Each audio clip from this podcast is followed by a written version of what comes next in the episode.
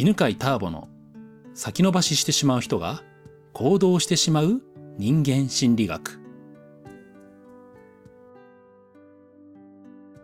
はい、こんにちは。えー、今日も Facebook ライブをしながら収録をしています。はい。えー、そしてね、コメントでいただいた質問に答えていきましょう。あやさんからの質問です。仲良くなればなるほど、本音を言うのが怖くなる時が出てくるのはなんでですか？うん、いいですね。仲良くなればなるほどね。うん、本音がね、言い言いにくくなるっていう時にありますね。逆言えばね、あんまり仲良くなければね、まあ、自分の思ったこと、本音をね、まあ、普通に言えちゃう。これはなぜかという話をしましょうね。はい。えーえっとね、そうそうそうそう。まあ、これコミュニケーションとか人間関係のね、話だよね。うん。まあ、センターピースでも、つながりとかね、つながり感っていうテーマでお話をしていて、で、えっと、まあ、これはね、あの、とてもね、よくあることなんだよね。うん。で、えっ、と、人にはタイプがね、まあ、2種類大きく分けてあって、で、えー、この、あやのように、仲良くなればなるほど本音が言えなくなる。逆に、仲良くない人には本音が言えちゃうよっていうタイプももちろんいますけど、これむしろね、えー、少数派なんじゃないかなと思います。うん。あの、アンケート取ったわけじゃないんでね、わかんないんだけど、この、仲良くない人ない人に、そんなに仲良くない人には本音でどんどん言えちゃいますっていうタイプの人は、まあ、多分ね、2割くらいだと思うんですよね。1割とか2割とか少ないと思います。はい。で、じゃあ、ほとんどのね、えー、多数派の人たちは、ね、どんな人たちかというと、逆で、仲良くない人には本音が言えません。うん、仲良くなれば本音が言えるようになりますっていう人たちですね。はい。まあ、こっちが大多数。うん。じゃあ、これはね、なんで生まれるのかっていうね。話で。これが面白い話なんだよね。これ好きな話なんだけど、えーとね、えっと、これね、うーん、まあ、センターピースの中で教えてる話で言うと、分離傾向っていうものが関係してるんですよね。うん、ちょっとね、これ長く、説明すると長くなっちゃうんで、うん、何かっていうと、うんと、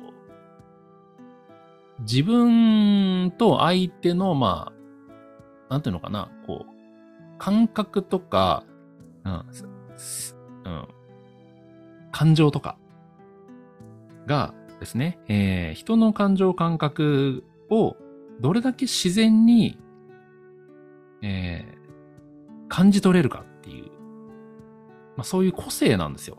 感性みたいな。うん。色毛とか色弱とかさ、あと、稀にその色素を感じる、その目の細胞が人よりも多い人がいて、えー、人には見分けがつかないような赤まで見える人たちもいるんだよね。なんかそう1万人に1人くらいいるらしゃるんだけど。で、えーまあ、自分なんかはですね、あの色弱で、えー、緑と赤の区別がちょっとつきにくいの。混ざっちゃってるとね、なんかよく見えなくなっちゃう。うん。っていうね、その色の見分けが生まれ持って苦手な人と、えー、生まれ持って、えー、人よりも鋭い感性で、鋭いというか、なんとかセンサーが発達していて見分けられる人はっていうのはいるんだよね。うん、まあ、こん、こういうのと同じもので、えー、生まれ持った、まあ、脳の作りとか遺伝によって、えー、人の、人が感じてる感情や感覚というのを、えー、まあ、センサーが精度が高くて敏感なので、あの、相手に説明してもらわなくても、もう微妙な表情筋とか、体の筋肉がね、どれくらいこわばってるかとか、うん。それか目の動きとか、とかね、えー、声のこわばりだったりとか、喉が開いてるとか、そういうのをなんか、聞こうとか見ようとかしなくても、自然と感知できる人っていうのがいます。それに対して、えーまあ、これが分離傾向が低い人たちと呼んでるんだけど、で、それに対してですね、分離傾向高い人たちってどういう人たちかっていうと、まあ、色で言えば色毛とか色弱で、えー、よーく見ないとわかんない。うん。なんなら、ここになんか、ほらあの、色弱色毛のテストのさ、点々点のやつあるんじゃない？ねえ、あれほんとさ、あの、色弱の人はわかると思うんだけど、色、うん、色毛ってのは本当に見えないからね。あの、色が区別できないんで、色弱、えー、色の見分け苦手な人はさ、全然見えないページなんだよね。うん。で、それまでのページをさ、3とか8とかさ、なんかさ、ね、あとか書いてあってもはっきり分かってさ、なんだこのテストと思ってるのに、そのページに行くと、え、これ何書いてあるの？みたいな。っていうのがある。で、それは、3って書いてあるよとかね、4って書いてあるよって言われても、え、どこにが、え、これ、これが4なのみたいな。うん。言われてもよくわかんない。っていうのが色弱とか色毛じゃないですか。この分離傾向で言うとね、人の感情とか感覚がね、本当に見たときにわかんないんですよ。うん。え感じられない。それはね、えー、まあ遺伝的なものです。まあ後天的な要素もあると思うんですけど、まあ今まで教えてきた中で感じるのはやっぱり、あの、先天的なものでね、かなり決まってるなと思うんですよね。うん。で、じゃあ話戻しますね。えっ、ー、と、あやのように仲良くなればなるほど本音を言うのが怖くなるという人たちは、この分離傾向は高い。つまり、えー、感情とか感覚に、で言えばですね、色弱傾向の人なんだよね。うん、で、えーまあ、自分もですね、実は、あの、その分離傾向高めなので、うんと、人の感情とか感覚っていうのがね、よくわかんないのね。で、ちゃんと説明してもらわないとわかんない。逆に言えば、よくわかんないから、ちゃんと説明ができるように、まあ、こうやってなんか分析して、えー、言語化して、ねえー、今の分離傾向という言葉も、多くの人は、あ、この人は空気が読める人だとか、空気読めない人だとかね、うん、人の感情に敏感だとか、鈍感だとかってパッとわかると思うんですけど、それさえもね、あの、後々気がつくっていうタイプなんですよ。そういうのに、そう、えっ、ー、と、人の感情感覚に気がつきにくいので、大人になってくるに従って、あれ？なんかどうやら世の中には、え、まあ、要するに、まあ、簡単に、簡単に言えば空気が読めるタイプと読めないタイプがいるんだなと。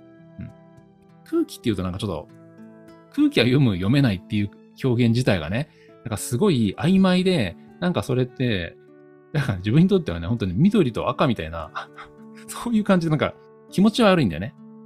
じゃあこの空気が読める読めないをももっとね、はっきり言語化したくなるわけ。うん。あの、色で例えるならばね、あの、赤と緑をね、ちゃんとなんか白と黒にしたいみたいな。だから、あの、ね、このポッドキャスト聞いてる方もね、犬飼ターバのセンターピースとかね、セミナー受けてる方とか本読んでる方もね、ターボさんってこう何でも説明するのがうまいなと。うん。あの、まあ、よくね、そういう言葉もらうんですけど、それはなんでかというとね、あの、よくわかんないから、ちゃんとね、説明したいんだよね。説明しないと区別がつかないの。だから必死なんですよ。見、見るために。うん、で、えー、ちょっとまあ話がね、あの、脱線して離れてしまったんでね、戻します、戻します。はい。で、えー、仲良くなればなるほど本音を言うのが怖くなる人というのは、うんと、相手の表情とか声色から相手の感情がわかんないから、だから、えー、自分が言ったことに関して相手の反応に気づかないんだよ。相手が喜んでるってのも分かりにくいし、相手がなんかすごい怒ってるとか悲しんでるとか嫌な気持ちになってるのも分からないわけ。だから、平気で言えるわけ。で、えー、逆にですね、えー、まあ、空気が読めるとか、その感情、人の感情、感覚に関して繊細な人、えー、センサーが優秀な方というのは、自分の発言に対しての相手の反応がものすごくよくわかるんで、ね、えー、あ、こういう A ということを言うと、ね、こんな悲しみの反応が返ってくるっていうのがパッとわかるわけ。で、言うと、次 A を言うのが躊躇されるんですよね。うん。だから、えー、思ったことをパッと言えは言わなくなるわけ。これ言うとこんな反応する人いるしな、こんなね、こと言ってくる人いるしな、みたいな。っていうのがわかるんで、えー、すぐに言えなくなってくるわけね。で、これ、これがスタート地点。で、じゃあその空気が読めない、えー、色弱の、えー、人の感情感覚に関して鈍感な人ね、えー、読み取るのが苦手な人というのは、いつ相手の反応がわかるかというと、仲良くなった時に、相手が、わーっと、相手も、あの、ちゃんと、相手はだから一般の人なんで、えー、つまり、仲良くなった時に自分の本音を話せる人たちなわけですよ。で、その人たちと仲良くなると、その相手の人たちはね、仲良くなるとやっと本音を言ってくれるわけ。で、そうするとですね、あ、それ嫌だとかっていうのを初めて言ってくれるんだよ。ていうか、初めて言われるわけ。今までは、ね、普通に言って誰も何も反応しなくて言いたい放題だったのが、仲良くなると、急に、本当はそれ嫌なんだよねとかって言われるようになるわけ。で、えー、嫌なのって。うん。実は結構嫌な人たくさんいるよって言われると、えー、ショックってなって、そうすると、えー、仲良く、人と仲良くなると、急になんかこう、思ったことを言うのが怖くなってくんだよね。うん。反応が返ってくるようになるから。そしてまたもう一つね、仲良くなったからこそ嫌われたくないが出てくるので、ね、仲良くなった人を大切にしたいから、だからね、いい関係でいたいから、うーんと、自分の思ってることを言ってしまうと、ね、嫌われてしまったりとかね、関係悪くなるのは苦しいじゃない、うん、で、言えなくなんだよね。これ言えなくなるというよりも、これはね、環境を大切にしたいっていう意欲だからね、まあ素敵なことなんじゃないかなと思うんだけどね。というところですね。はい。そうそうそう。ということでね、えー、なので、まとめるとですね、今日の質問は、長くなればなるほど本音で、本音を言うのが怖くなる時が出てくるのは何でですか？ということについてお話しました。えー、回答をまとめるとですね、これは、えー、こう思う方はまあ、1割か2割くらいの少数派の人です。で、それは人の感情とか感覚に関して、えー、センサーが、えー、なんていうかな、まあ、鈍感な人、うん。感度が低い人です。だから、自分が言ったことに対しての人の反応に気づきにくい。うん。それが仲良くなると、相手が直接反応が返ってくるんでね。自分の思ったことをね、え、言うとね、相手が嫌だって言ったりとかする。だから仲良くなると、え、本音、ね、言いづらくなるっていうことが起きるわけですね。はい。うん。あとね、この話で面白いことがあってね。えー、ということは、あのまあ今ね、こうやってポッドキャストやったりとかね、してるんだけど、まあ今 YouTube をね、上げてる人たちもいますよね。その人たちってどういう人たちかって多分なんとなくわかりません？ね。これが法則ですよとかね。こうやったら人生うまくいきますよとかね。いうのを自信持って言う人たちって、その1割とか2割の人の可能性結構高いですよね。ねあの、こうやったらうまくいくとかね。うん。そんなことはしなくていいんだとかね。いうのをなんか断言しちゃうっていうのは、それを言った時に悲しんだり嫌な気持ちをになるっていう反応に、ねえ、気づかないので、言えるんだよ。うん。で、まあそういう人たちがオピニオンリーダーとかね、うん。メンターになったりとかするから面白いよね。ただね、やっぱりあの、だからそういうリーダーとか、オピニオンリーダーとかね、うん。そういう人たちって実は、だからそういう、うん、人の気持ちにこう寄り添ったりとか、汲み取ったりするのが苦手なんで、一緒に仕事る、仕事をしてるね、あの、人たちからね、不評だったりすんだよ。これよくあるんだよね。うん、話長くなっちゃったけど。ねえ、えー、なんだっけ、あの、スティーブ・ジョブズがね、もうものすごい嫌われてたっていう話は結構有名ですよね。とか、あの、歴史に名を残すような人たちもね、えー、なんか立派なことを業績としてはね、うん、業績としてはすごいことを成し遂げてるし、まあ、上場企業の社長さんとかもそうですけど、なんかすごい言うことは素晴らしい。